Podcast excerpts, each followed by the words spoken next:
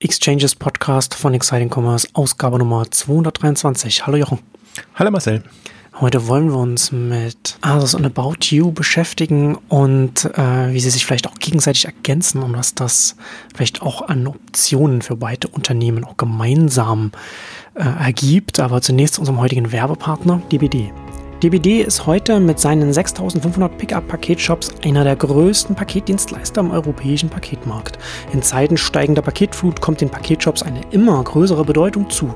2019 werden bis zu 100 Millionen Pakete in die Shops zugestellt. Und so verknüpft DBD den stationären Handel mit der Welt des Onlinehandels. Eine wichtige Rolle spielen hierbei auch die digitalen Innovationen von DBD. Über die kostenlose DBD-App und ihre einzigartigen Funktionen wie dem Live-Tracking oder dem einstündigen Lieferzeitfenster kann der Kunde sein Paket in Echtzeit verfolgen und es zum Beispiel in seinen Wunsch-Paketshop umleiten. Über die DBD-App, die bereits zwei Millionen Mal heruntergeladen wurde, können außerdem Marketingmaßnahmen wie zum Beispiel digitale Voucher für den jeweiligen Paketshop-Partner gesteuert werden. Für den Kunden bedeutet das mehr Service und für die Shops mehr Frequenz und Umsatz. Und welche Vorteile das Konzept der Pickup-Paketshops im Einzelnen hat und auch zum Booster für Ihr Business werden kann, dazu erzähle ich Ihnen später mehr.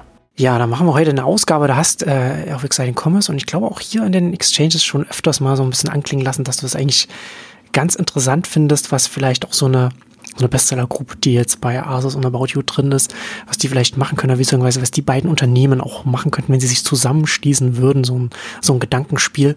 Und damit wollen wir uns heute auch mal so ein bisschen beschäftigen. Also zum einen, wo About You heute steht, wo Asus heute steht und was beide vielleicht auch gemeinsam als Antwort auf einen, na, ich sag mal, ein hochambitioniertes Zalando äh, auch sein könnten für die nächsten zehn Jahre. Und das soll heute so ein bisschen uns heute beschäftigen. Das ist ja im Prinzip auch das, ich meine, seit Zalando seine Strategie vorgestellt hat, hat sich im Prinzip das alles wieder geändert in der Denkan Denkansatz. Da hatte ich ja auch einen, einen Beitrag drüber geschrieben, was, was Zalando von Von Privé äh, lernen kann oder könnte oder auch nicht lernen könnte, weil deren, die haben ja wirklich eine Übernahmestrategie dann irgendwann gefahren. Lange Zeit haben sie sich wie Zalando weggetan. Wir machen das alles allein und das kann niemand so gut wie wir und, und das ist alles, äh, und die Konkurrenz müssen wir nicht so wirklich ernst und wahrnehmen. Ähm, da, das haben sie dann irgendwann aufgegeben, also Bon Privé und, und dann eben zugekauft und die sind jetzt am Integrieren und Umbenennen etc. Ähm, Zalando hat ja ganz klar gesagt, ähm, wir geben Gas, also wir, wir nutzen das, was wir jetzt gelernt haben mit unserer Plattformstrategie in den letzten fast vier Jahren sind es ja jetzt, ähm, und äh, bauen den Marktplatz aus von 600 Millionen auf 8 Milliarden. Und ähm, die Hypothese ist ja da, dass das nicht ohne Zara und H&M geht. Und da wird jetzt spannend sein, ob das äh, ohne eine Beteiligung von Zara und H&M geht oder eben im Alleingang. Und aber gleichzeitig weiß man, da ist es jetzt ein mächtiger Player, der da entsteht, also noch ein viel, viel mhm. mächtigerer Player als heute. Ähm, und die Frage ist, wie, was macht der Rest des Marktes? Also ist jetzt fies formuliert, aber was machen die anderen aufsteigenden Player im Markt? Formulieren wir es vielleicht so. Und ähm, bei Asos ist ähm, die Bestseller Group schon sehr lange drin. Ähm, hat inzwischen, die haben ein bisschen was verkauft, damit sie bei About You einsteigen können. Also jetzt meine Hypothese. Die sind jetzt bei 26,66 ähm, Prozent. Und bei ähm, About You, das ist ja auch äh, mehr oder weniger öffentlich, haben sie sich mit 300 Millionen für Euro für 29 Prozent beteiligt. Also es ist schon substanziell. Und ja. bei, bei Zalando, da sind sie jetzt gerade wieder über die 10 Prozent Hürde gestiegen, haben sie auch wieder ein bisschen dazu gekauft, aber das ist eine andere Relation. Bei, bei Zalando sind sie halt vor dem Börsen relativ spät noch rein, war schon relativ hoch bewertet, haben da natürlich eine nicht eine andere Machtposition als jetzt äh, bei Asus. Börsennotiert ist eh schwieriger, aber bei About You sind sie ja quasi neben der Otto-Gruppe Hauptgesellschafter. Also ist schon, man blickt nicht so richtig durch, was, was eine Bestseller-Group Group damit verfolgt. Hm. Also sind ja eigentlich aus dem kommen ja mehr aus dem Marken-Label-Bereich, aber haben eben, also nicht für sich selber, aber, aber generell den Onlinehandel und das, was da kommt, ähm, relativ früh entdeckt und ähm, haben deswegen jetzt die beste Position. Und meine Hypothese ist eben so ein bisschen, dass, dass es schon in den nächsten fünf bis zehn Jahren nochmal eine, ja, nennen wir es Konsolidierung oder sagen wir mal eine, eine, eine Entwicklung Richtung Größe Machtposition etc. gibt, eben genau vor dem Hintergrund Plattformstrategien und allem, was damit zusammenhängt. Ich glaube, nur wenn man eine einigermaßen große Machtposition hat, kann man da auch ähm, entsprechend profitieren und, und sämtliche Potenziale nutzen. Und die sind nicht nur im Handel, das haben wir ja bei Zalando durchdekliniert ohne Ende, die sind eben in den, in den Services und in anderen Erlösmodellen, die man sich dann vorstellen kann. Und deswegen ist es spannend, einfach jetzt mal zu gucken, wie die beiden. Ja. Ja das ist ja, ne, also wenn eine Branche sich Richtung Marktplatz oder Plattform entwickelt, dann hat man gewisse Zentralisierungstendenzen, gewisse Konzentrationstendenzen drin. Und da muss man sich, da muss man sich entscheiden, auf welcher Ebene man mitspielen will. Also entweder man agiert dann auf dieser Plattform, diesem Marktplatz mit dabei, oder man fokussiert sich auf daneben, auf, auf, einen, auf einen Teilbereich der Branche, oder man will eben selbst Plattform-Marktplatz sein. Aber da, da gibt es halt nicht so richtig was dazwischen. Und das ist ja letztendlich auch so ein bisschen so die Frage, ne? was, was sind jetzt quasi die Optionen oder die Aussichten jetzt für einen About You und einen Asus? Also wo, wo will man in, in, den, in zehn Jahren stehen im Markt?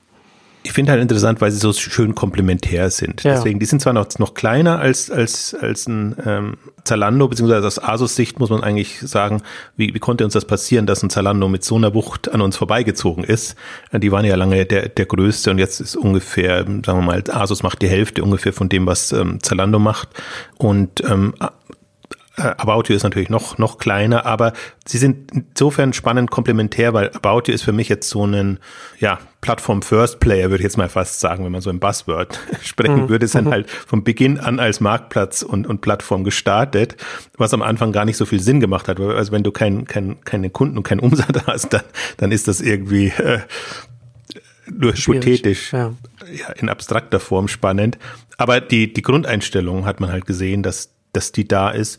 Und jetzt langsam kommen sie ja auch in die Dimensionen, dass, dass das Sinn macht. Also sie wurden ja lange schon ähm, also von, von, von, von Marken, Händlern, anderen Partnern genutzt und, und bieten eben beide Modelle an.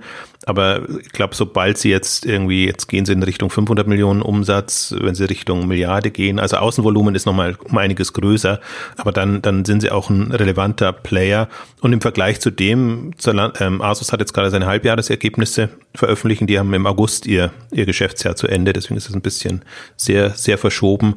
Ähm, und wenn man sich da die, die Drittumsätze also die Serviceumsätze etc. anguckt, das ist im Grunde nichts im, im Vergleich zu dem, was ein, selbst ein About You macht. Die weisen es nicht explizit aus, aber was man sich vorstellen kann, wenn man sie, deren Handelsvolumen sieht versus ihr ihre Umsätze. Ähm, also das, da steht einfach ein About You viel stärker da in den Bereichen, wohingegen ein Asos einfach sehr stark ist im Eigenmarkengeschäft und, und in der ja, in, der, Ansprache dieser Zielgruppen, auch vergleichsweise jüngere Zielgruppen. Ich würde sogar sagen, also bei Zalando ist es klar, dass Asus drunter ist in der Zielgruppe. Bei About You bin ich mir jetzt nicht ganz so sicher, wo sich About You positioniert in der Zielgruppe, aber ich vermute, dass es auch größer ähm, äh, drüber ist. Ähm, also deswegen, das ist ein zweites, ähm, zweiter Punkt, ähm, wo sie sich ergänzen, also wo sie sehr komplementär sind. Ein dritter Punkt, ähm, da übt sich About You gerade noch, ähm, dass sie Internationalisierung hinbekommen. Das hat halt About You, ist ein, ist ein internationaler Begriff, also im englischen Sprachraum ohnehin, aber wenn man sich mal die Umsatzverteilung anguckt, natürlich sind, sind noch vergleichsweise stark in, in UK, aber das hatten wir auch in einer früheren Ausgabe angesprochen. Sie haben sehr stark den US-Markt vorgenommen, der im Grunde ja modeseitig brach liegt. Also da gibt's ja keine keine wirklichen Mode-Fashion-Player, was einen mhm. immer so wundert. Ja. Der Markt ist auch ein bisschen verdorben, weil alles über, über Discount geht in dem Modebereich. Aber einen, einen durchaus relevanten Modeplayer noch zu haben, ist ja doch spann durchaus spannend jetzt auch für den US-Markt, weil eine Klientel gibt es ja trotzdem, die vielleicht äh, fashion-orientierter sind und, und, und, und das zu schätzen wissen. Also ein Juxnetter Porté funktioniert auch, aber eben auch kein US-Player, sondern die kommen eigentlich alle das heißt aus, aus England oder Europa ähm, in, in den Markt. Ähm, Farfetch ähnlich. Also ähm, das ist eigentlich schon eine, eine Chance und die hat sich Asus vorgenommen und das tut sich weder ein Zalando an, äh, noch glaube ich, dass ein About You äh, große also dass, dass man sich das überhaupt leisten kann oder hm. schweige denn vorstellen kann. Ähm, insofern ist das schon eine, eine spannende Kompetenz, die Asus mitbringt, auch wenn es gerade im US-Geschäft nicht so gut läuft. Jetzt wollte ich gerade fragen, wie du da die Aussichten siehst, weil das ja dann ist ja ein großer Markt mit viel Potenzial, aber entsprechend auch schwer zu knacken. Sie haben das Problem oder Sie gehen es schon ernsthaft an und ernsthaft angehen heißt, nutze eben auch Lager vor Ort. Ja, also bisher haben Sie den, den US-Markt eigentlich immer bedient aus dem, aus mehr oder weniger alles bedient aus Zentrallägern. Die dezentralisieren da gerade erst, dass sie einfach ein bisschen näher an den Kunden sind. Und das ist gerade noch ihre Herausforderung, die, in US, die sie in den USA haben und was eben extreme Investments ähm, fördert und wo es jetzt auch, ich habe es jetzt nicht, nicht im genau im Detail da rein vertieft, wo es auch Probleme gab jetzt in den USA. Ich glaube, die konnten nicht liefern. Also klang eher so, als ob, ob es eher ein, ein operatives Umsetzungsproblem wäre, ähm, als dass jetzt die Nachfrage nicht äh, da, da gewesen wäre. Ähm, also deswegen, das, das sind noch ihre Herausforderungen und sie müssen halt gucken, dass, dass sie da auch ein Netzwerk ähm, aufbauen, so dass sie einfach das, das dann auch versprechen können, was sie, was sie ankündigen. Also, aber wenn, wenn die einigermaßen schnelle Lieferung hinbekommen können, die ist ja der, es ist jetzt nicht, das Level ist ja nicht so hoch in den USA, kann ja auch drei, vier Tage dauern, ist ja nicht auf, äh, kann, das ganze Land kann man ja nicht am nächsten Tag erreichen, ähm, dann ist das schon, also ein, ein, ein spannendes Feld. Also ich sehe es eher aus Marktsicht, äh, sehr, sehr spannend, weil, weil ich da wirklich eine Lücke sehe und, und jetzt auch nicht sehe, dass sich das ein US Unternehmen so wirklich antut, da jetzt einen relevanten Fashion Player ähm, aufzubauen. Jetzt, wo ich sage, muss ich ein bisschen in Klammern sagen, ja, es gibt schon einen Stitch Fix, es gibt einen äh, Rent a Runway und es gibt so andere Newcomer, die das mit anderen Geschäftsmodellen ähm, versuchen. Aber jetzt so ein klassische Modeplattform, sage ich jetzt mal, so hm. Basisdienst, wo man dann immer noch überlegen kann, was man drauf aufsetzt, gibt's nicht. Ähm, Amazon hat alles aufgekauft, also wäre auch ein Zappos, Zappos wäre natürlich ein Kandidat gewesen, beziehungsweise Amazon hat eigene Angebote, beziehungsweise pusht Amazon Fashion, was jetzt auch wieder nicht so, ich glaube nicht, dass Amazon je fashion-affin sein wird, glaube glaub ich nicht. Bekleidung ja, alles ja. super, ja. Unterwäsche, sehr, sehr T-Shirts, klassische äh, Sachen. Je funktionaler, desto eher passt es zu Amazon. Ja, also da, da gar kein Thema. Und auch in dem Modus, bei einem Universalisten bestelle ich halt auch Mode. Den Vorteil haben Universalisten. Äh, ähm, also deswegen, das, das wird schon ein starker Player im Bekleidungsmarkt sein. Das, das ist damit gar nicht gesagt. Aber ein, ein modeorientierter Anbieter und, und Asus zeichnet sich ja auch durch, durch die Darstellung, durch, durch die Ansprache und alles aus. Also die, das, das, das ist schon hat, hat große Chancen. Aber man muss eben, das große Aber ist bei Asos, sie hatten sich das auch mal in China vorgenommen oder, oder anderswo, dass, dass sie da Fuß fassen wollen und dass sie da eine Relevanz erreichen und haben da durchaus investiert, dann wieder eher zurückgegangen. Ähm, also deswegen, das ist alles noch nicht ähm, so sicher. Aber von der Grundaufstellung finde ich, ähm, Asos und den Anspruch von Asos ähm, sehr interessant, dass sie sich als wirklich globalen Player da sehen. Und ähm, was mich ja immer irritiert an Asus ist die doch starke Beschränkung auf eine vergleichsweise enge Zielgruppe. Das kam jetzt aus dem Halbjahresbericht auch wieder raus, wo sie gesagt haben, wir haben x Marken rausgeschmissen und mhm. andere wieder reingenommen und die sind dann sehr gut angenommen worden. Mhm. Aber dass die halt, die können halt nicht so wirklich aufsetzen oder mit den Kunden mitwachsen. Ne? Das ist so ein bisschen das, das Problem. Und wenn sie mitwachsen, dann werden sie einfach wieder nicht relevant für die Jüngeren. Und das ist ja wirklich so die 20-jährige ähm, Zielgruppe. Ähm, also das sehe ich, und das verstehe ich auch nicht so wirklich, aber das, weil ich so als künstliche Herausforderung für Asus sehe, um sich das Leben selber schwer zu machen. Und ich bin halt gespannt, ob, ob so ein Angebot, ich meine, die machen es jetzt bald seit 20 Jahren, also insofern, äh, ob er relevant bleiben kann. Offenbar kann er, aber ich finde, es ist mühsamer, als wenn man, man, man sieht es jetzt bei Zalando so ein bisschen, die versuchen es jetzt zwar noch nicht über das Alter, aber über die, die zusätzlichen alternativen Angebote, die sie machen. Wie, wie eine Lounge, wie einen Salon, wie, wie, wie, wie was weiß ich, was sie, also den, den, das äh, Secondhand-Angebot, Wardrobe und, und ähm, dass sie da sich verbreitern und im Grunde auch jetzt vom Anspruch her ja sagen, wir sind für alle da ähm, damit sind sie nicht mehr so, so, so spezifisch. Das, das mhm. könnte, könnte dem Zalando zum Verhängnis werden, wobei ich es auch wieder nicht glaube, weil Zalando wird so ein Amazon für Mode ja, werden dann genau. tendenziell. Das nutzt man halt, ob man es jetzt liebt oder nicht, aber das wird wahrscheinlich die Plattform sein, wo alles möglich ist. Und dann wird es die, die spezifischen geben, wo man dann wirklich das Gefühl hat, das ist jetzt so, sei es für meinen Modegeschmack oder für meine Zielgruppe. Und, und da fühle ich mich dann wohler. Also so könnte ich mir, also weil der Modemarkt ist ja riesig. Das ist ja immer so, das, das finde ich so irritierend. Ich hatte diese Woche wieder so ein Erlebnis, wo ich, wo ich, wo man ernsthaft sich jetzt die, im Corporate-Umfeld, wo man ernsthaft sich die Frage stellen muss, kann denn ein Zalando in einer Amazon-Welt überleben? Wo ich mir denke, also da, da, da müssten wir schon längst drüber hinweg sein. Äh, dann denke ich mir, wenn, wenn so solche Fragen gestellt werden und ich mir oder wir uns ja Gedanken machen, wie kann eine vielfältige Online-Modewelt aussehen mit einem Dutzend sehr unterschiedlichen Playern, unterschiedliche Segmente im Luxusbereich. Da hat man die ganze Stitch Fix Welt und Shopping Club Welt und alles, was da so, so kommt. Also das ist ja ein, ein, wirklich inzwischen eine, eine super vielfältige Welt und die haben alle, die gehen alle Richtung Milliardenumsätze und haben da auch die Chance, ähm, da, da wirklich ein substanzielles Geschäft aufzubauen. Ja. Es ist manchmal sehr irritierend, wenn man dann. Der Markt ja, Markt die Frage ja eigentlich schon beantwortet. Ja, absolut. Also vor allen Dingen, das, das ist ja auch, da kann man ja nicht mal mehr sagen, ja, kann man denn das profitabel betreiben? Ja. Also es, glaube ich, gibt in keinem Segment mehr profitable Online-Versender als in dem Modesegment. Jetzt kann man immer noch diskutieren, sind die hochprofitabel oder profitabel genug? Sind sie so profitabel wie die, wie die stationären? Ja. Das natürlich nicht, aber damit verschwinden sie ja auch nicht mehr so leicht. Das, das, das ist für mich so der, der Punkt dran und vor allen Dingen wollen sie wachsen. Also deswegen ist Profitabilität ja gar nicht ihr, ihr erstes Bestreben. Und dann denke ich mir, man hat also zwei so schöne komplementäre ja. Player, die ich finde auch noch gut. Also im Grunde, gerade About You geht jetzt so ein bisschen in eine Asus-Richtung, was, was die Zielgruppenansprache angeht. Also sehr eventorientiert, social-orientiert, also sehr, sehr, wie soll ich sagen, auch auch, auch, auch nach vorne raus irgendwie im, im, im Marketing und in der Kundenansprache einfach zeitgemäß ist jetzt zu, zu ist mir wirklich kein blöderes Wort eingefallen. Also ist, ist schon, also die, die geben sich da Mühe, damit, darauf will ich eigentlich hinaus.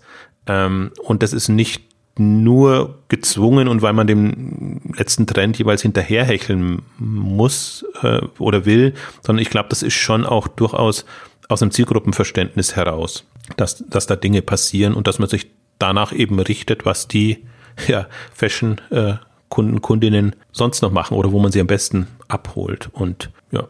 Was ich mich frage bei so bei diesem, wenn man dieses wenn du dieses Gedankenspiel durchspielst, ein Asus und, eine About You zusammengehen, welches Potenzial das hat und, und wie, wie sinnvoll das sein kann, auch im Vorfeld. Vorher hast du ja auch schon darüber, hast du ja schon gesagt, darüber nachgedacht, an Asus und Zalando zusammen. Wenn man das jetzt umdreht, könnte man ja erstmal fragen, warum wäre das überhaupt sinnvoll? Wie sind denn die Aussichten der Unternehmen, wenn sie separat weiter agieren? Ne? Also jetzt, du hast so ein bisschen über Asus und About You geschrieben. Also vielleicht erstmal überhaupt das mal äh, darüber reden, warum das überhaupt ein, ein, Gedankenspiel ist, dass wir, dass wir jetzt haben. Wir haben ja vorher schon ein bisschen so angesprochen, so Zalando mit ambitioniert Richtung, Richtung Plattform, dann hat man Konzentrationstendenzen so auf dem Markt. Das ja, aber jetzt mal das mal unabhängig davon und da muss ja, muss Zalando ja auch erstmal hinkommen. Jetzt, wenn wir jetzt erstmal ein ASO und ein Baudio betrachten, wie sind denn da die Potenziale separat bei den Unternehmen? Ne, es ist ja auch nicht zwingend, dass man über, über M&A ähm, wächst letztendlich, sondern ist ein genau. Weg und, und der, der, der gemeinsame starke Investor verführt eben zu solchen äh, Gedankenspielen, finde ich. Naja, das, das Problem oder der Punkt ist so ein bisschen, A, welche Größenordnung brauchst du und B, welches, welche Wachstumsdynamik kannst du selber an den Tag legen? Wie schnell kommst du in gewisse Größenordnungen? Und ich mache das ja immer gerne, dass ich zum Beispiel einen Zalando mit einem Zara als die an die Börse gegangen sind, ähm, vergleiche. Und da sieht man ja klar, dass die Dynamik von Zalando um einiges höher ist als die ähm, von, von Zara. Ähnliches kannst du mit mhm. äh, About You und, und Zalando machen, ähm, wo man denkt, About You wächst ja wirklich stark und, und hm. hat eine schöne Dynamik, sind jetzt 60 Prozent, glaube ich, im, im, letzten Jahr gewachsen und davor immer über 100 Prozent. Aber das ist nicht annähernd so schnell, wie ein Zalando in den Anfangsjahren gewachsen ist. Muss man sich immer wieder vor, vor Augen führen. Also die natürlich auch erheblich mehr Geld gehabt haben, andere Zeit, die, die über die TV-Bekanntheit etc. gemacht haben. Aber da ist schon eine andere Dynamik drin und Zalando lässt ja auch nicht so stark nach. Also die, die die, könnten zwar mehr, wenn sie wollten, glaube ich, aber da die Profitabilität dann doch immer noch mit reinspielt, ähm, machen sie das nicht. Und da ist halt, und das ist jetzt die Frage, die sich jetzt entscheiden wird äh, bei About You, ob sie über die Internationalisierung vorankommen. Was ja selbst für, für, einen, für einen Zalando nicht so einfach war. Und sie haben immer noch, sagen wir mal, kritische Länder, wo sie nicht so schön und so schnell vorankommen, äh, wo, wo das Grundprinzip nicht funktioniert. Deswegen kann man jetzt auch nicht sagen, ja, sie sind ein europäischer Player, aber wie stark sind sie in England wirklich, wie stark sind sie, also wo ein Asus dann eben mhm. ähm, dagegen antritt, wie, wie kommen sie in Frankreich voran. Ähm, also das ist ja, äh, leider weisen sie sie auch nicht aus. Also Deutschland, äh, Dach weisen sie aus und und den Rest weisen sie aus, aber jetzt nicht, wie die einzelnen Länder aussehen. Und da, vor der Frage steht eben About You noch. About You ist im Grunde noch ein deutscher Player, die jetzt in Holland sind sie und haben angekündigt, in, in einigen Ländern in Europa äh, voranzugehen und müssen dann halt he heftig in, in Werbung investieren oder ich hasse das Wort mit Werbung und investieren, also in, in Werbung gehen und, und kaufen, also es sind ja Kosten und keine. ähm, aber das ist unheimlich viel, also das ist auch immer, finde ich, immer die Gefahr, dann dann ähm, Marketinggeld zu verpulvern und noch nicht sicher sein zu können, kann ich in dem Markt dann auch tatsächlich Fuß fassen. Ähm, aber da, ich meine, About You ist auch so in, in Deutschland groß geworden mit, also mit, mit durchaus mit, mit Kapital. Also das musste ich alles nicht von Beginn an rechnen. Und das interessante Szenario ist schon auch, also das muss man schon auch sehen, dass, dass natürlich jetzt, jetzt haben sie mal 300 Millionen bekommen bei einer ungefähr Milliardenbewertung, also Euro unter einer Milliarde, aber egal. Hm. Und gehen wir mal von, von Zalando aus, die haben über eine Milliarde an, an Kapital gebraucht, um in die Dimensionen vorzudringen, haben das aber inzwischen alles ja äh, refinanziert und, und also muss man nicht refinanzieren, weil es, weil es, äh, ähm, weil es äh, Eigenkapital ist, aber quasi hat sich für die voll ausgezahlt, sagen wir mal so. Sie sind damit in die Region gekommen, sind damit in die Profitabilität gekommen. Ähm, Ähnliches muss ähm, About You eben jetzt ähm, zeigen und beweisen. Und so, so, so würde ich sehen. Also, das ist die eine Chance, die, also die eine, der eine Weg, den man hat. Macht man das alles selber und geht da voran? Oder tut man sich mit quasi mit dem internationalen Player zusammen, der, der schon Erfahrungen hat in dem Markt und der einen, ja, unterstützen kann und, und, äh, wie auch immer die Konstellation dann aussieht. Also ich finde sie gerade so interessant, weil, weil sie extrem komplementär ist. Also die, hm. die glaube ich, müssen sich nicht unbedingt was nehmen und die internationale Kompetenz bringt quasi den Asus ein, die Plattformkompetenz bringt ein About You ein, auch die Technologiekompetenz und, und, und solche Sachen. Da habe ich immer das Gefühl, also ich nehme Asus nicht so wirklich als Tech-Player wahr. Manchmal versuchen sie es wieder, indem sie, äh, also ich glaube, sie haben, sie haben, sie haben auch, auch in London da irgendwie einen Tech-Komplex, also wo sie hm. dann um, um Leute zu gewinnen und, und, und das, das zu machen, wo sie sich dann wieder extrem technologisch geben, aber alles, was ich so wahrnehme, sind die eigentlich eher Nutzer von, von Dienstleistungen und, und, und Tech, äh, Technologie, externer Tech, Tech-Technologie. Ähm, also insofern sehe ich sie da jetzt nicht unbedingt als, als technologische Pioniere, was, was ich glaube, ein About You-Anspruch eher ist. Ähm, also und das, das wäre halt, das wäre zu diskutieren. Welche, was ist was ist der vielversprechendere Weg? Also ich bin jetzt gar nicht so unbedingt dafür. Also dass, dass man das, dass man das unbedingt so macht, weil dann gibt andere Herausforderungen, Integration und, und alles, sondern ich beobachte es eigentlich mehr aus Marktsicht. Wenn ich mir sage, wie, wie soll ein Player bei einem, in einem Markt mit einem sehr mächtigen Zalando A, Fuß fassen und B, sich abheben? Hm. Da geht's ja auch. Und das ist ja, ist ja immer meine Frage, so ein bisschen bei About, eigentlich bei beiden. Also dieses, sind das MeToo-Angebote. Also das ist ein bisschen bei, bei, Asus ein bisschen fies gesagt, weil die natürlich vorher da waren. Aber können sie sich irgendwie unterscheiden oder, oder ist es nur, wenn man sich viel Mühe gibt, dass man rausfindet, äh, was, was den Unterschied ausmacht?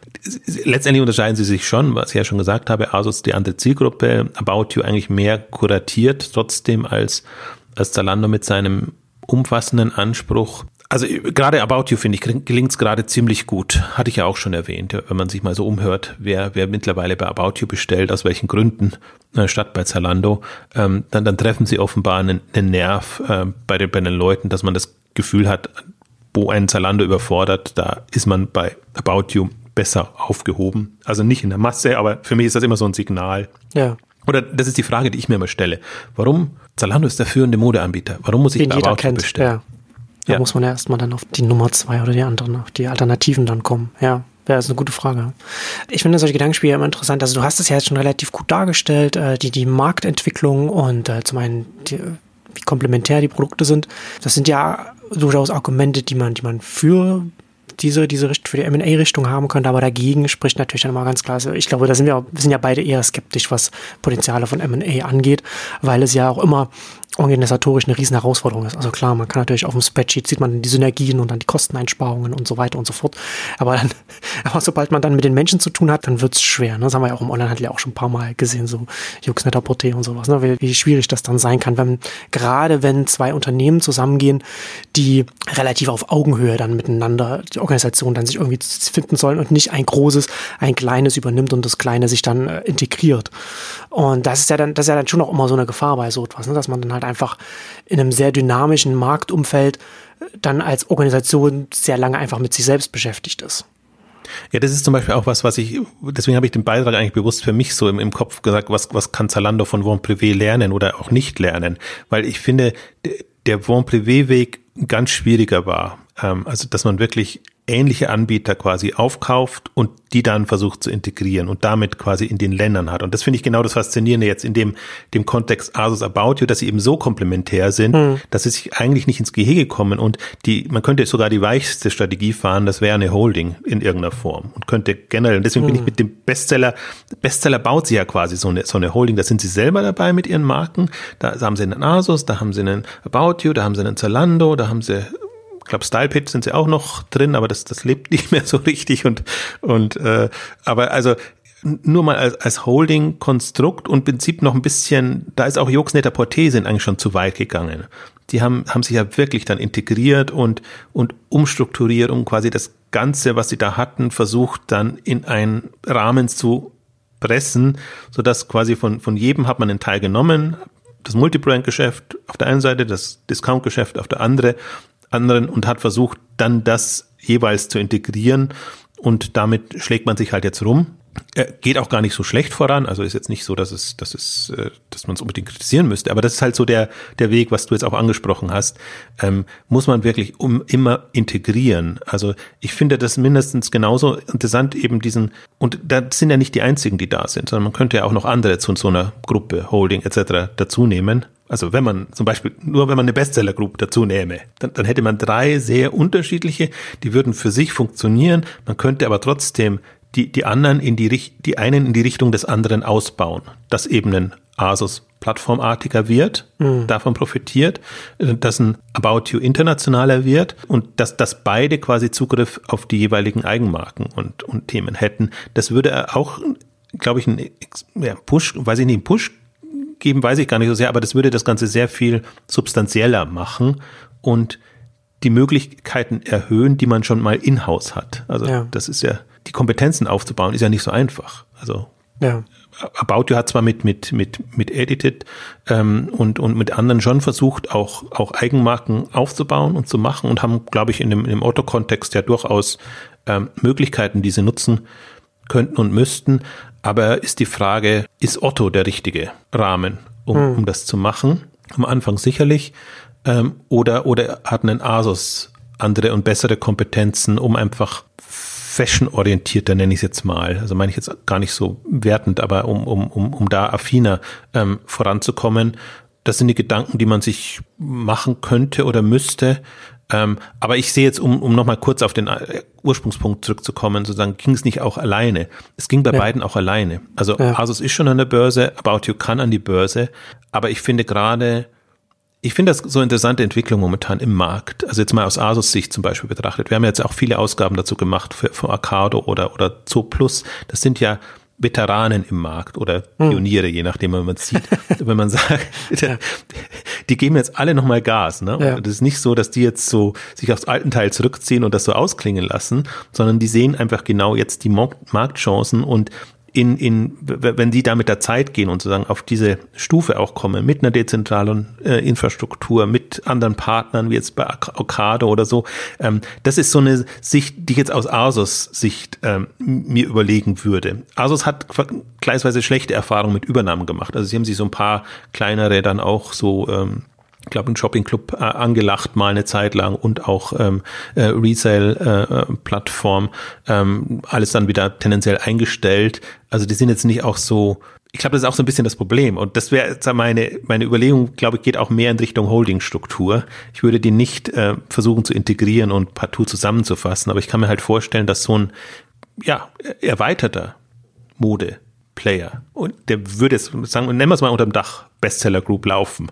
mit, mit Asus, About You etc. noch drin, einfach sehr gute Chancen hätte und vor allen Dingen jetzt gehen wir mal von dem Szenario aus, dass Zalando und Zara und oder H&M zusammenkommen, einfach dann wirklich nochmal eine, eine Gegenposition, eine Gegenlinie fahren könnte. A, könnten sich die dann Uniqlo oder, oder andere, sozusagen kleinere oder erst im europäischen Markt aufstrebende Player mit, mit, mit, mit reinnehmen, weil ich glaube, dann kommt eine ähnliche Dynamik zustande, wenn das mhm. mal passiert ist, ähm, dann werden sich alle, alle jetzt vertikal integrierten auch nochmal überlegen, ja, ist das wirklich so vernünftig, wie wir jetzt online fahren und wie wir uns ja ähm, meistens reiben sie ja irgendwie an, an, an Amazon auf, vor allen Dingen. Mhm. Ähm, ähm, und, und ich glaube, das ist so eine wirklich fünf, fünf bis zehn Jahressicht jetzt, eine, eine, eine Perspektive, wo ich mir denke, wenn online die Zukunft gehört, wovon wir oder ich immer ausgehe, wie kann dann eine, eine, eine vielfältige Welt aussehen, die auch, muss man ja auch sagen, die auch unterschiedlichen Kunden, Kundenbedürfnissen gerecht wird.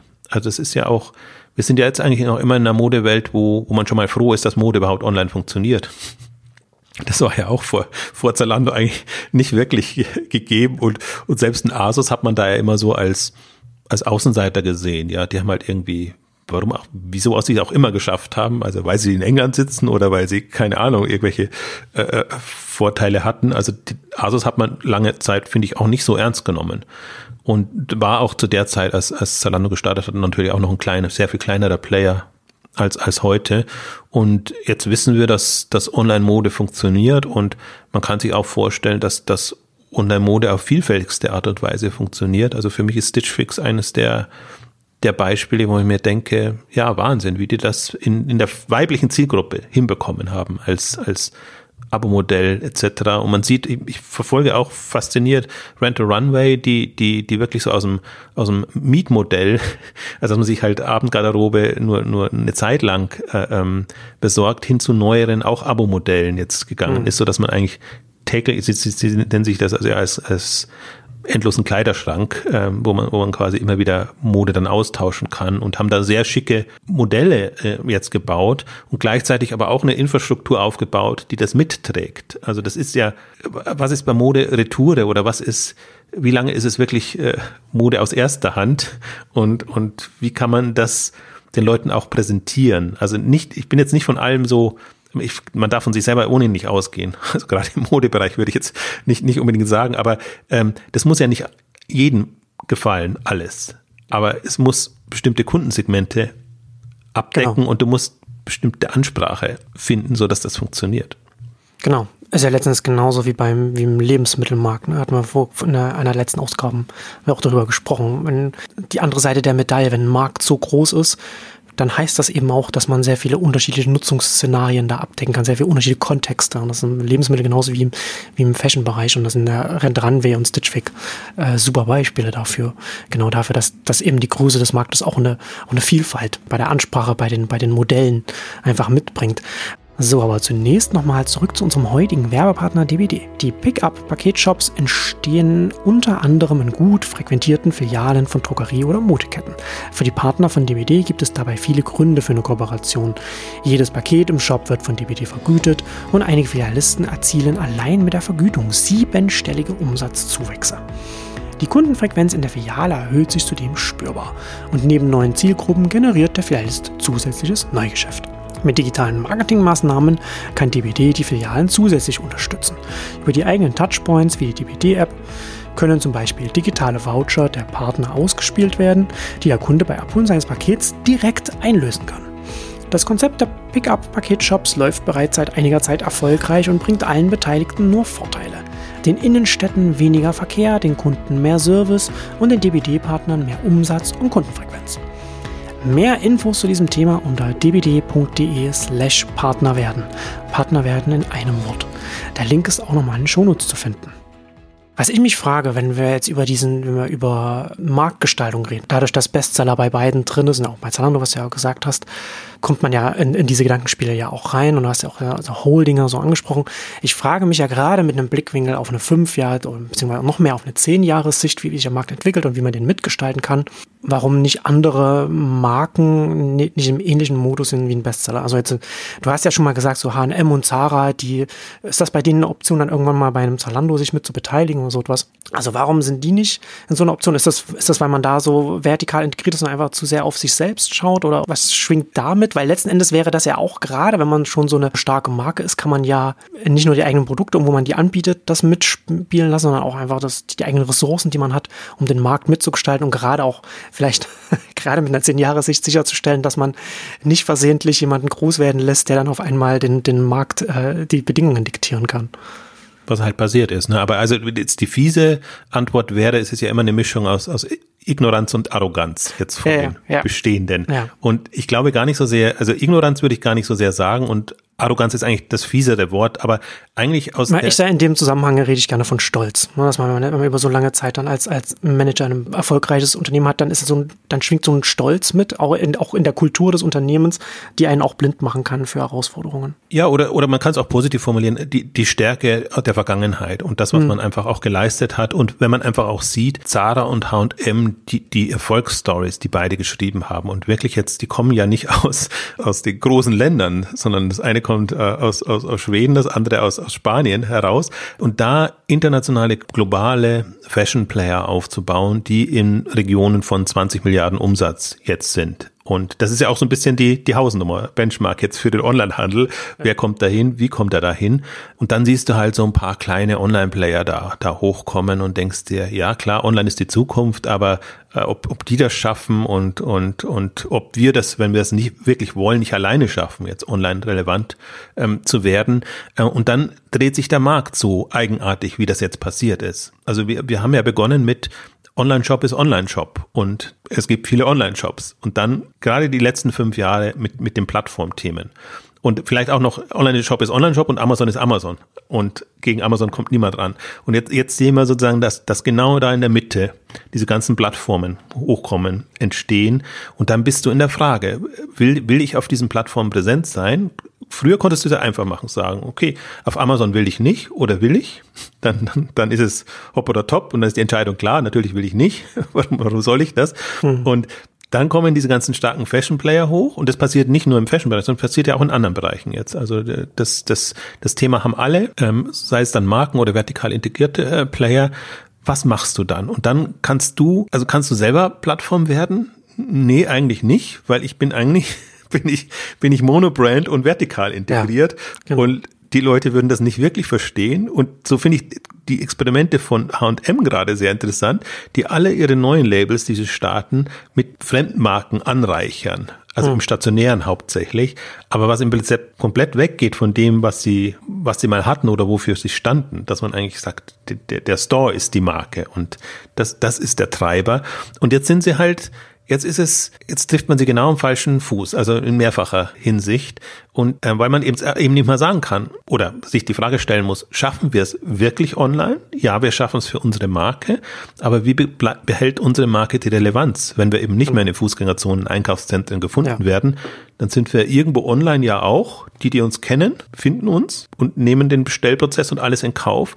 Die, die uns nicht kennen, wie sollen die uns entdecken? Also investieren wir dann wieder in Werbung, die sind ja eigentlich alle auch nicht durch Werbung groß geworden, äh, müssen sich dann da umstellen. Also da sieht man eigentlich auf, auf wie vielen falschen Füßen diese Player getroffen werden in einer sich jetzt wandelnden Welt. Und das ist für mich ja, diese Plattformwelt ist für mich das absolut Faszinierende jetzt in den letzten Jahren gewesen, weil ich die Dynamik unterschätzt hätte. Also die, also ab, als About You damit gestartet ist, äh, war das ja schon, haben wir ja auch Ausgaben dazu gemacht und so. Das war ja wirklich so ein Heureka-Aha-Moment, dass man es auch so angehen kann. Mhm. Ähm, vom, vom Gehen aus war ja noch viel, viel weiter gedacht, das Konzept. Das, aber das wird sicherlich auch wieder kommen, dass man, dass man einfach sehr viel integriertere Ansätze fährt. Und dann, wenn man sieht, wie die Dynamik jetzt passiert ist mit einem Zalando, das extrem angreift, das dann ein Trade Byte übernimmt und das dann im Prinzip komplett äh, einer, der ja mittendrin ist in dieser ganzen Plattformstrukturwelt, nicht nur bei sich, sondern, sondern auch, auch überall anders und wie sich der Markt so schnell angepasst hat. Und das ist für mich, und ich glaube, wenn man einmal in so eine Öffnung gegangen ist, dann ist das auch nicht mehr aufzuhalten. Und dann sind auf einmal Allianzen und, und, und Kooperationen möglich, die man vorher für undenkbar gehalten hat, äh, weil man einfach mehr auf die Vorteile achtet. Vorher hat man ja immer nur die, auf die eigene Stärke geachtet und auf die Nachteile, die dann einem dadurch entstehen. Also einerseits, warum soll ich da was abgeben? Andererseits, warum soll ich jemanden groß machen, der nicht ich bin? Also diese ganzen Thematiken. Das ist so absurd, weil wenn man, wenn man drei, vier, fünf Jahre durchdenkt, was wir da für Diskussionen geführt haben und wo wir, was wir heute für Diskussionen führen oder beziehungsweise wo, wo Dinge, die damals einfach als undenkbar galten, plötzlich ja die Regel sind. Das ist schon etwas, da kann man gar nicht mehr dagegen sprechen, dass man sagt, ja, musst du auf einer Plattform sein? Du kannst dir doch überlegen, du kannst ja bewusst auch in Anführungszeichen boykottieren oder dir einen anderen Weg finden. Also das ist schon fast nicht mehr, also da muss man schon dagegen an, an, argumentieren, dass man solche Szenarien und Strategien einfach mal durchdenkt, weil auch das ist denkbar. Und ich finde es immer sehr interessant. Ähm, es gibt so bestimmte Marken, die, also das hängt von der Stärke der Marke ab, die, die ein extrem gutes Selbstverständnis haben und da sich, damit sich viel leichter tun, was sie, wozu sie bereit sind und wozu, nicht, wozu sie nicht bereit sind. Zum Beispiel gerade im Amazon-Kontext finde ich solche Diskussionen immer spannend. Und es gibt die, die einfach, ja, komplett plan- und ahnungslos sind. Jetzt nicht so fies gemeint, wie es formuliert ist, aber die sich nicht befasst haben einerseits mit den Themen, mit den Möglichkeiten, Chancen, Risiken, andererseits mit sich selber und ihrem eigenen Markenverständnis und was sie sich, was sie sich antun sollten oder auch müssen, um weiterhin relevant zu sein und, und was nicht. Hm. Und das ist dann der Unterschied zwischen Taktik und Strategie, was man dann fährt. Ja, auch, auch wird man zum Spielball oder, oder kann man genau. selber gestaltend einwirken. Ne? Und, und ich sehe das ja alles chancenorientiert. Das heißt, wenn du weißt, wer du bist, was du willst und ein vernünftiges Bild hast von der Welt, dann bietet die jetzt ja gerade enorme Chancen im Plattformwelt, in Asien, China, neue Märkte ähm, erschließen, all das. Aber wenn du dich darauf einlässt und du weißt es nicht und wirklich zum Spielball wirst. Und da sehe ich halt auch genügend. Da denke ich mir immer, ui, ui, ui, ui, ui, ui, wisst ihr, was ihr da tut und worauf ihr euch da einlasst und wie ihr da komplett unter die Räder kommen könnt.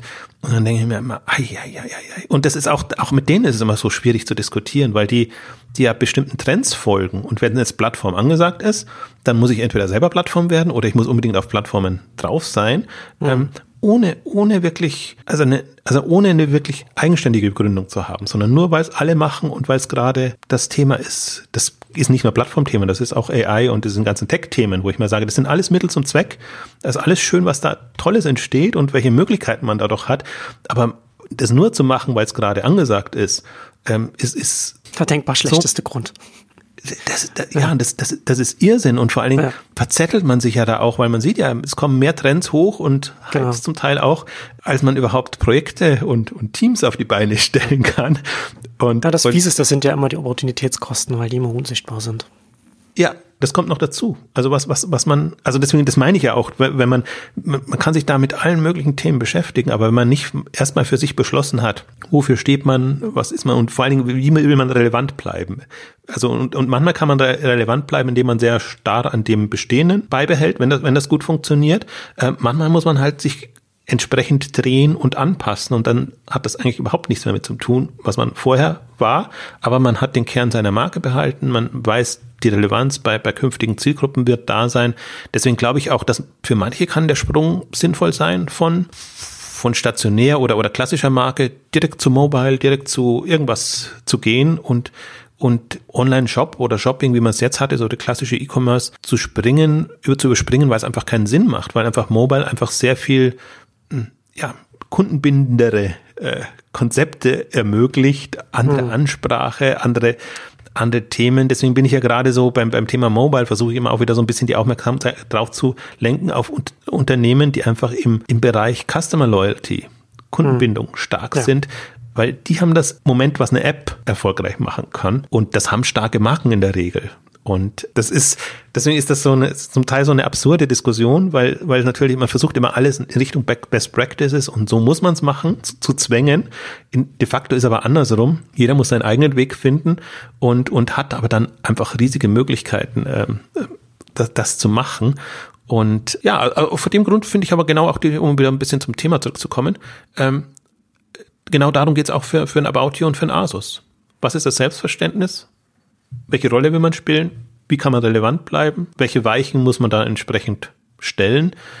Und natürlich beides sind starke Player, das heißt, tendenziell will man alles selber machen und ein bisschen so wie, wie Zalando ja auch immer noch sagt, wir, wir kaufen uns gerne im Technologiebereich oder in bestimmten Bereichen was dazu. Und selbst das war schon ein Sprung für uns, in Anführungszeichen, weil auch das wird man am liebsten selber entwickeln, damit es genau unseren Bedürfnissen entspricht. Aber da, da zumindest haben sie sich ja schon wegbewegt.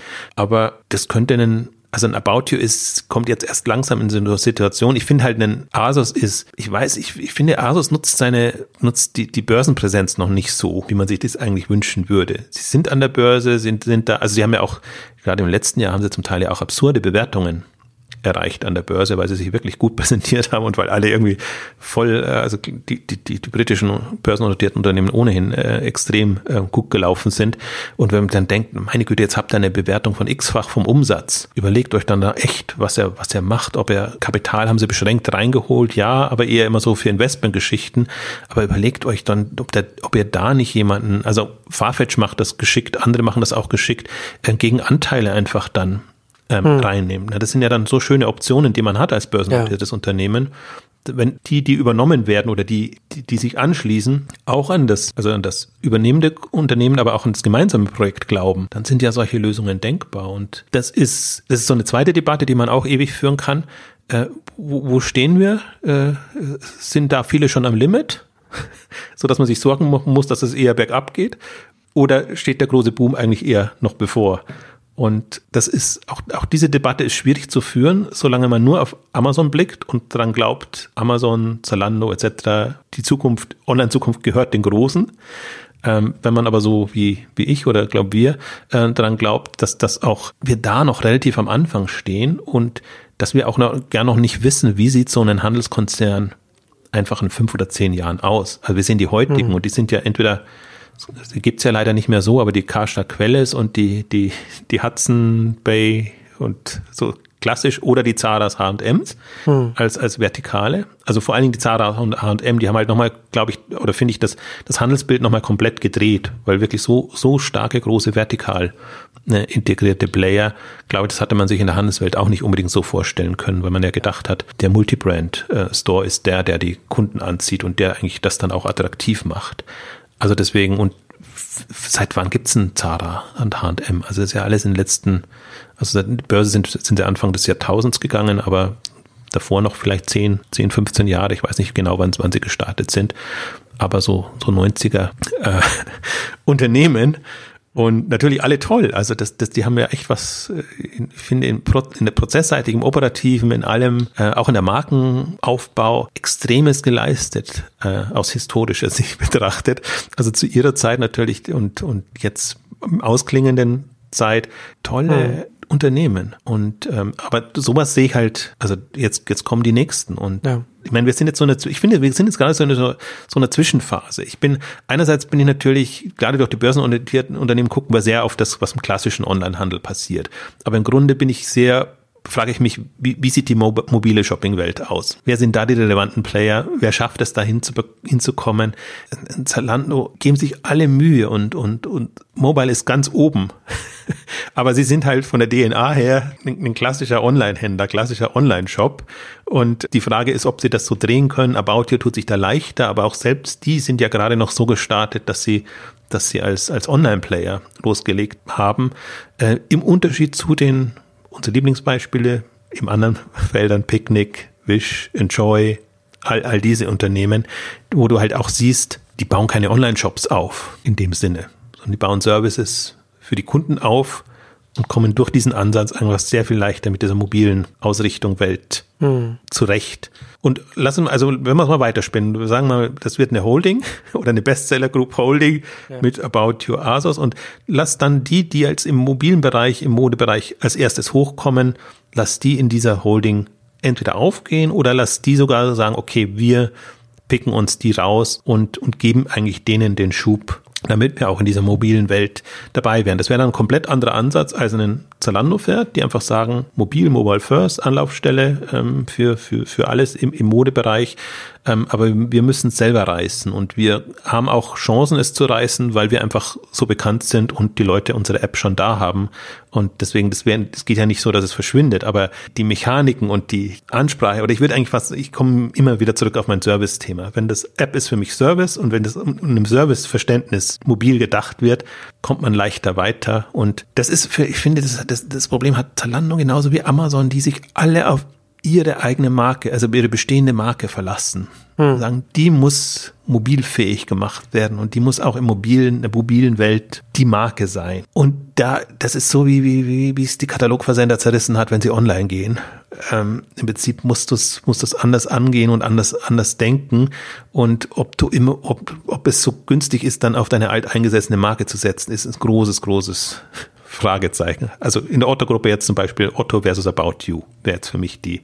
Hm, hm. Wenn, wenn, About You zehn Jahre früher gestartet wäre oder wenn Yaluk erfolgreich geworden wäre, hätte das das neue Otto sein können und man hätte das Gefühl gehabt, das ist jetzt wirklich ein relevanter Online-Player. Und so ein bisschen die Gefahr sehe ich jetzt auch bei, bei, bei Zalando und Amazon, wenn man sich vorstellt, es gibt starke Mobile Player, die muss man sich natürlich aber erstmal vorstellen, weil die gibt es noch nicht. Und das, was es gibt, ist noch nicht so, dass ich nur sage, ist das jetzt wirklich das, was man sich mobile vorstellt. Aber zum Beispiel, wenn man jetzt mal sagt, die, die konkurrieren momentan nicht, aber das wäre für mich so ein Beispiel aus einer anderen Kategorie, Picnic versus Ocado. Ocado super stark im klassischen Onlinehandel, Food-Bereich, aber Picnic als, als Mobile Player mit einem anderen Ansatz, mit einem serviceorientierteren Ansatz. Wie will ein Ocado das werden oder abdecken, ohne das andere in irgendeiner Form zu beeinträchtigen?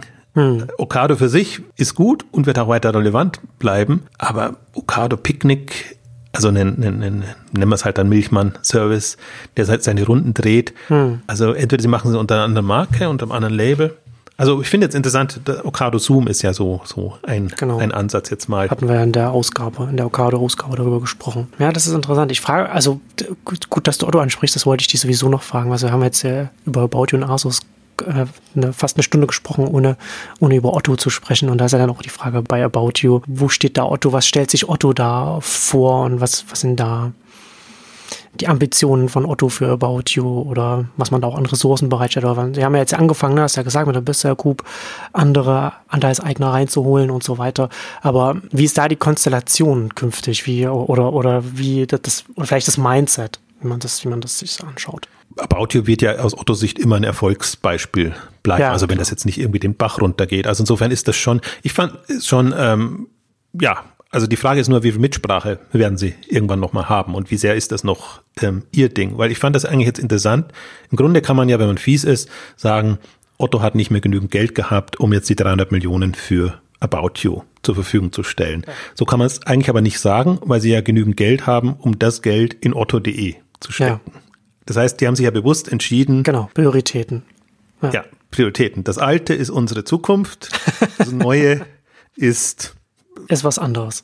Ist da sind wir dabei, aber ist, ja. was, ist was anderes. Also ist auf jeden Fall nicht so, so relevant, dass es unsere Zukunft ist. Ja. Und damit sind eigentlich die Weichen gestellt. Also hatten wir auch in der, in der letzten About You-Ausgabe gesagt, ein, ein großes Glück für die About You-Gründer, weil sie einfach jetzt unabhängiger agieren können und eher marktorientiert agieren können, weil sie mit der Bestseller-Gruppe auch noch, Group auch noch jemanden drin haben, der eben aus dem Fashion-Bereich kommt und der durch diese ganze Konstellation einfach super viel beitragen kann. Und sie halten sich damit alle Optionen offen. Also es wäre eher, wahrscheinlich für About You wäre es eher abträglich ähm, gewesen, wenn jetzt die 300 Millionen von Otto kommen, weil man dann halt sehr im, im Otto-Kontext agieren muss schon zukunftsorientiert. Also deswegen, das wäre wär schon eine andere Geschichte, aber immer doch äh, aus meiner Sicht mit angezogener Handbremse. Also wenn man jetzt gerade so die, die Marktchancen sich anguckt, mhm. wie wir es jetzt vorhin ja äh, besprochen haben, das ist halt schon ein, das ist eine andere Denke, die, die A, die nötig ist und B, glaube ich, die auch ein About You haben kann in so einem unabhängigen Verständnis oder einfach jetzt mit mehreren Kapitalgebern da drinnen. Und dann ist es, ja, das ist, ich finde es so ein bisschen bitter aus, aus Ottos Sicht jetzt. Also einerseits gut, weil weil, weil das natürlich auch nochmal befruchtend wirkt, jetzt andere drin zu haben. Andererseits ist halt die Gefahr jetzt schon da, dass About You seinen eigenen Weg geht und das Otto mehr und mehr verwässert und ähm, die Frage ist halt, die, die andere Alternative wäre ja, oder vielleicht ist das sogar der Weg, dass About You erst an die Börse geht und dass man sich dann Gedanken macht, wie bringt man das zusammen? So ein bisschen Jux Netaporté mäßig, ne? Die erstmal mhm. Netaporté abgespalten haben, dann, dann, ähm, also erstmal, nee, die sind gar nicht separat an der Börse gewesen, aber über, über Richemont, äh, waren, also war ein, war ein blödes Beispiel jetzt. Aber das waren zumindest zwei börsennotierte Konzerne, die da mit, miteinander verhandelt haben und dann Anteile äh, gegenseitig austauschen, verrechnen konnten etc. Also dass man About You erstmal an die Börse gehen lässt und dann guckt. Aber das ist halt, also deswegen für About You, um About You machen wir jetzt mal keine so großen Sorgen. Aber bei Otto ist es raus. Und ich, ich verstehe auch durchaus die Otto-Denkweise. Die ist natürlich jetzt, also im ersten Schritt war es, also bilanztechnisch wirkt sich das ja alles wunderbar aus jetzt so für, für Otto. Also der Wert steigert sich, äh, du, du kommst allein durch deine Beteiligung daran über die Gewinnzone zum Beispiel, aber du bist halt, also umsatzseitig, das hat ja auch extrem, Otto hat ja gelitten, dadurch, dass sie About jetzt aus der Bilanz rausnehmen mussten, umsatzseitig, ähm, dann, dann ist halt nicht mehr viel da. Oder sagen wir mal, die Wachstumstreiber sind so nicht mehr da, dass sie dich dann wirklich so, so über die Hürden bringen und die, die Wachstumszahlen unterstreichen. Ähm, deswegen, ähm, es ist ein zweischneidiges Schwert. Also und, und also ich, ich kann das alles nachvollziehen, was, was Otto gemacht hat, aber sagen wir mal, so, so zukunftsorientiert ist das nicht und das ist halt auch immer so ein bisschen die Gefahr. Da ist, da ist Otto schon manchmal oder eigentlich immer sehr opportunistisch. Also was kurzfristig hilft, ist das, was wir machen mhm. und mh, hm, ob sich das dann langfristig so, ob das langfristig wirklich die bessere Weichenstellung war, weiß man nicht so. Also muss, muss man echt sehen. Aber das wäre jetzt auch gar nicht so sehr mein Thema. Also ich kann mir jetzt auch nicht vorstellen, dass eine Otto-Gruppe zum Beispiel das Thema angeht, dass sie sagen, okay, lass uns doch da die Führung übernehmen und hm. einen, einen Fashion-Player jenseits von, von Zalando zu bauen. Wäre ja theoretisch von den Ressourcen her, könnte Otto das ja auch machen, vom Kapital her, aber da ist, ist natürlich da das Mindset ganz anders. Absolut. Ich meine, Sie haben ja. E-Ventures war, war, war früh bei Farfetch dabei. Die, die sind in, in, in, anderen Themen drin. Also wenn, wenn die Gesamt-Otto-Gruppe sich ein bisschen, äh, ist auch zu hart formuliert, aber ein bisschen wohlgesonnener wäre und, und nicht zu sehr, also so, so, so die Grenzen zu stark werden und so jeder sein hm. eigenes Ding macht und hm. da ja auch, das ist ja auch in Ordnung dann, aber wenn man wirklich so ein bisschen gemeinschaftlicher also positiv gemeinschaftlich. Das Problem ist ja immer gemeinschaftlich dann, dass man sich gegenseitig einmischt. Das ist ja nicht gemeint, sondern dass, dass man weiß, wo man hin will und dann die, die, die Ressourcen und das, was man ja hat, im Unternehmen auch wirklich in diese Richtung hintreibt, dann hätte, hätte eine Otto-Gruppe alle Chancen mit, mit dem Standing, mit dem Kapital, auch mit dem, den, den Ressourcen durchaus, wenn man jetzt ein E-Ventures Project A und solche Leute ansieht, einfach da an sowas zu bauen. Aber ja, ist interessant. Also man sieht halt jetzt auch den, den, den Otto-Ansatz damit. Also erstmal Zalando zu unterschätzen und das nicht zu nutzen, dann aber, und das muss man ihnen zugute halten, doch ein About You zu starten und mit viel Kapital auszustatten und groß zu werden, ähm, aber halt als Zalando-Alternative, sage ich jetzt mal. Und nicht so sehr im Sinne von, wie, wie kann so eine Modewelt hm. wie wir es eigentlich jetzt besprochen haben. Also wie könnte ja, so eine ja. Holding-gruppenorientierte Modewelt aussehen, die einfach unterschiedlichste Facetten abdeckt. Was witzigerweise Otto im Konzern ja hat.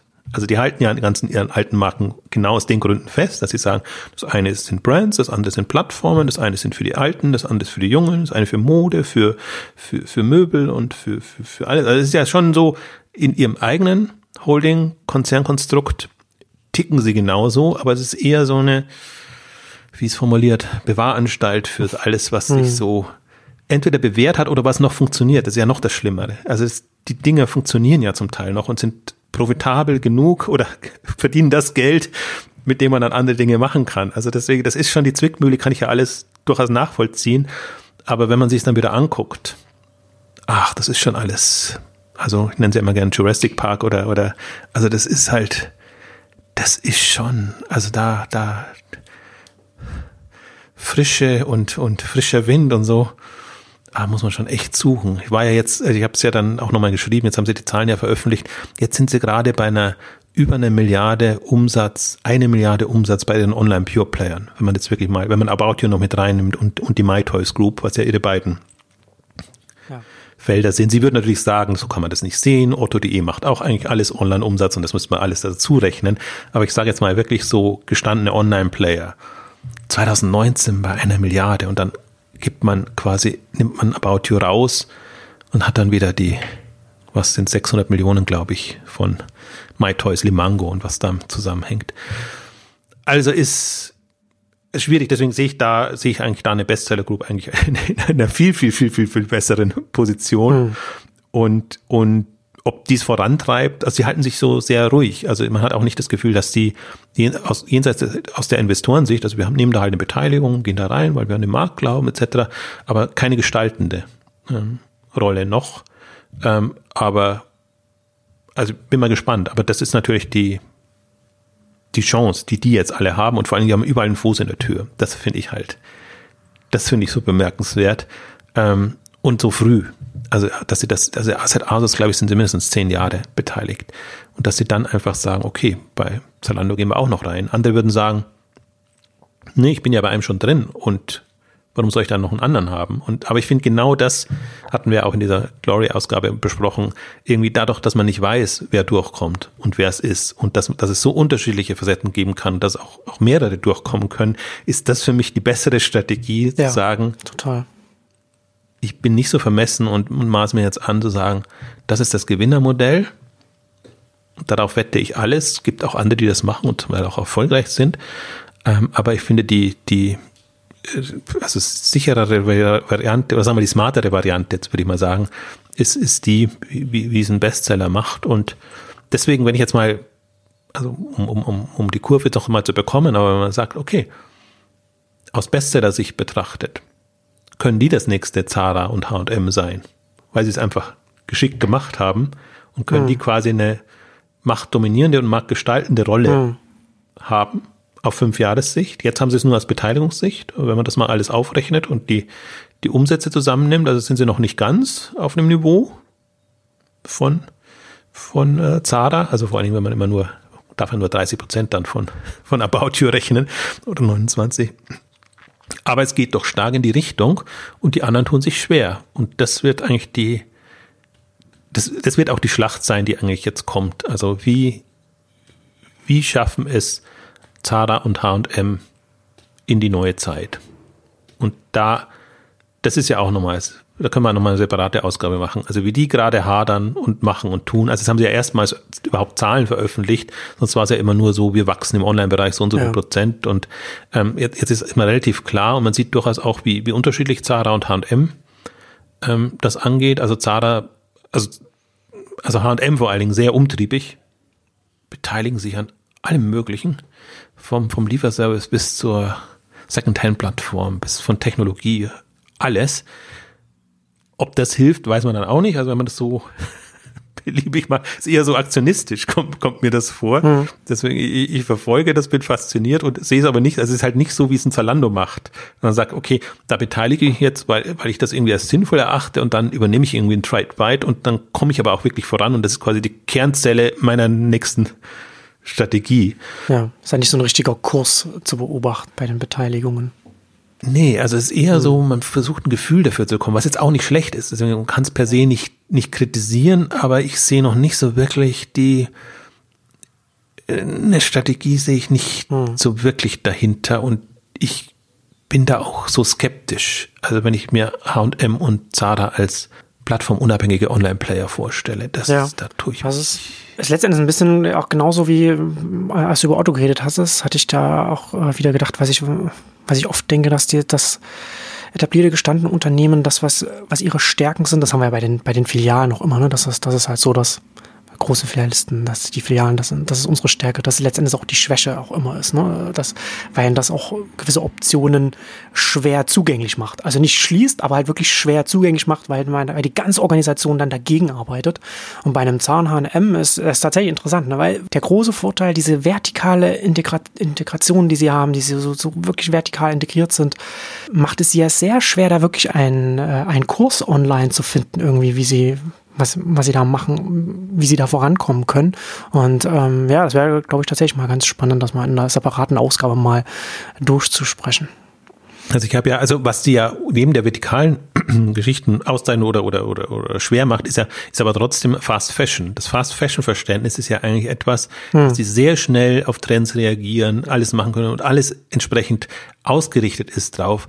Das ist ja eine Kompetenz, die unheimlich wertvoll ist und die sich ja transferieren, transponieren lässt in, in, in, in irgendeiner Form, aber halt nicht so in der klassischen Art und Weise. Aber ähm, ich meine, äh, das, das ist was, ich meine, Lesada gibt's in der Form nicht mehr, aber das war ja immer was, worauf die sehr stark äh, ähm, verwiesen haben, dass sie halt über die Beobachtung der Marktplätze, Plattformen einfach sehr schnell rausfinden, was geht jetzt gerade, reagieren können und dann die Trends einfach sofort auch, auch anbieten und abbilden können.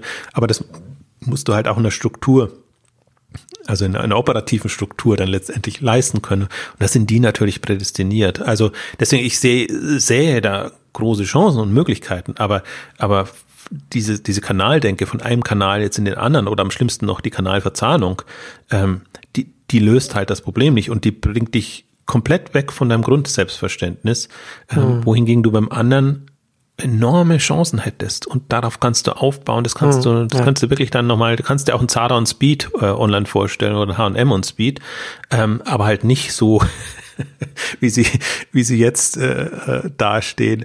Ähm, also wird, vielleicht sollte man es tatsächlich mal machen. Dann machen man, dann, dann, dann haben wir quasi alle drei ähm, durch. Dann, dann machen wir nochmal eine, eine Fast, Fast Fashion Ausgabe, weil ich finde das sehr, ich fand die Unterlagen jetzt von Zara und H&M auch spannend.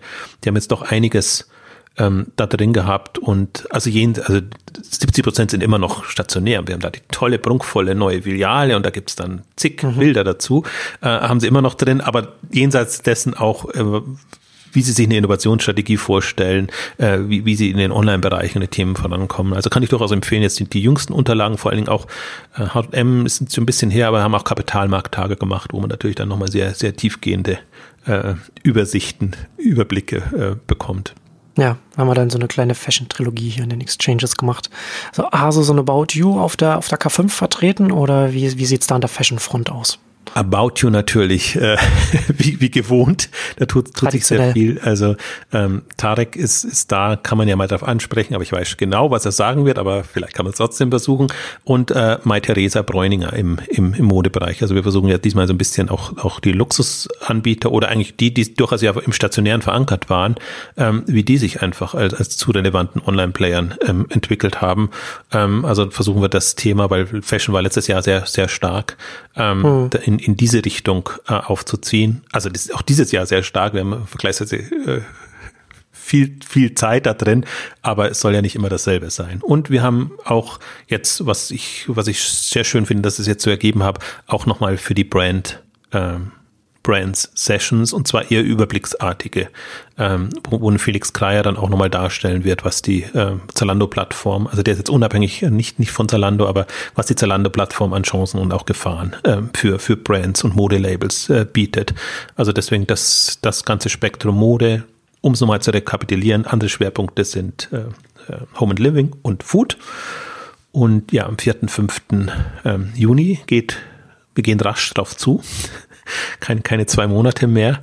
Und ähm, ja, aber schon massig Anmeldungen. Also wir freuen uns da sehr drauf und äh, hoffen eigentlich dort das abzubilden können, was so die nächste, nächsten fünf Jahre Relevanz hat. Äh, ja, alle sind herzlich eingeladen. Danke an unseren heutigen Werbepartner DPD, einen der größten Paketdienstleister im europäischen Paketmarkt. Und damit kommen wir zum Ende unserer großen Asus und About You Ausgabe. Vielen Dank fürs Zuhören und bis zum nächsten Mal. Tschüss. Tschüss.